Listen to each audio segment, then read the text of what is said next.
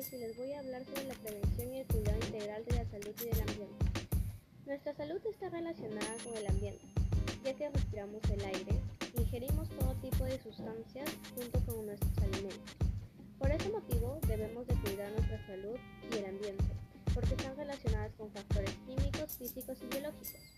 Es muy importante cuidar nuestra salud al igual que el ambiente, ya que esas dos cosas son muy importantes para nosotros. Nuestra salud también está perjudicada ya que nos causa enfermedades.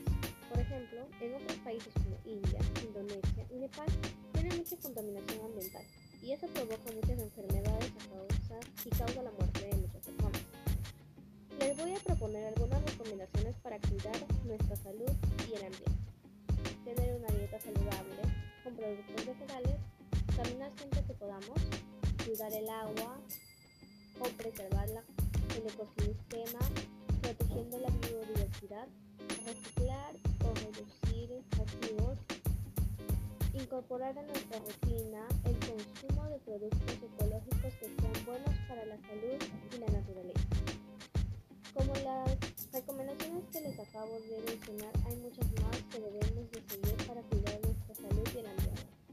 Bueno, gracias por escucharme y espero que